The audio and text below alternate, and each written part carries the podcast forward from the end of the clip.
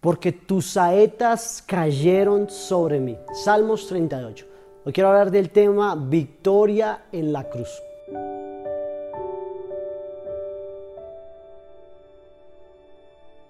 Jesús tomó los labios del salmista para poder expresar los momentos angustiosos que vivió bajo el flagelo de la crucifixión, pues había tomado el lugar de la humanidad caída y todo el castigo que ella merecía sobre él. Había tomado un pecado que él no había cometido y lo había se había hecho responsable de él. Por eso levantaba su voz en oración, implorando misericordia, implorándole al Padre que no lo castigara con su enojo, con su ira. Sentía como sus saetas caían sobre él. Nada había sano en el cuerpo de Jesús. Su carne estaba llena de dolor, lastimada, estaba afectada por el látigo de Roma, despedazado cada parte de su cuerpo sin clemencia todos sus huesos estaban adoloridos. Jesús sabía que por estar llevando el pecado de todos recibía el castigo como si fuese propio. La corona de espinas aún colocaba más duro el sufrimiento de Jesús, aún agravaba más lo que estaba padeciendo Jesús en este instante, pues la sentía como una carga pesada que lo afligía, le afligía sus pensamientos, su cabeza. Lo habían azotado y lo habían golpeado de tal manera que sus lomos ardían. Su herida se había vuelto una sola llaga, del cual despedazó todo su, su costado y no había nada sano en su carne.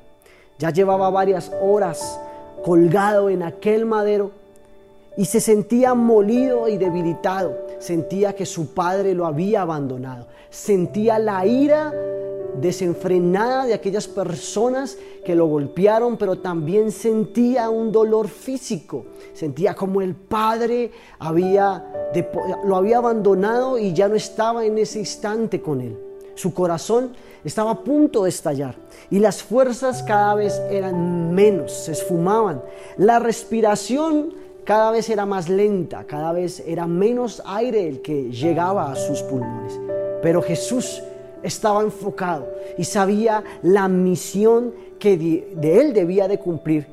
Y le pidió al Padre que no lo, desamparara, sino que lo trayera socorro a su vida, que lo ayudara, que no lo dejara solo en este momento. Su muerte en la cruz trajo una victoria completa a cada área de nuestra vida. Sabes, a través de la cruz del Calvario, Jesús llevó nuestro pecado, nuestra maldad, el veredicto, lo que había sentenciado para nuestra vida. A través de la cruz hubo un intercambio divino y a través de la muerte de Jesús y su resurrección, hoy Jesús te entrega una victoria completa en cada área de tu vida, en tu área emocional, sentimental, espiritual, financiera. Y en el nombre de Jesús, hoy estamos muy agradecidos, Padre, porque a través de la cruz has traído una victoria completa en nuestra vida. Padre,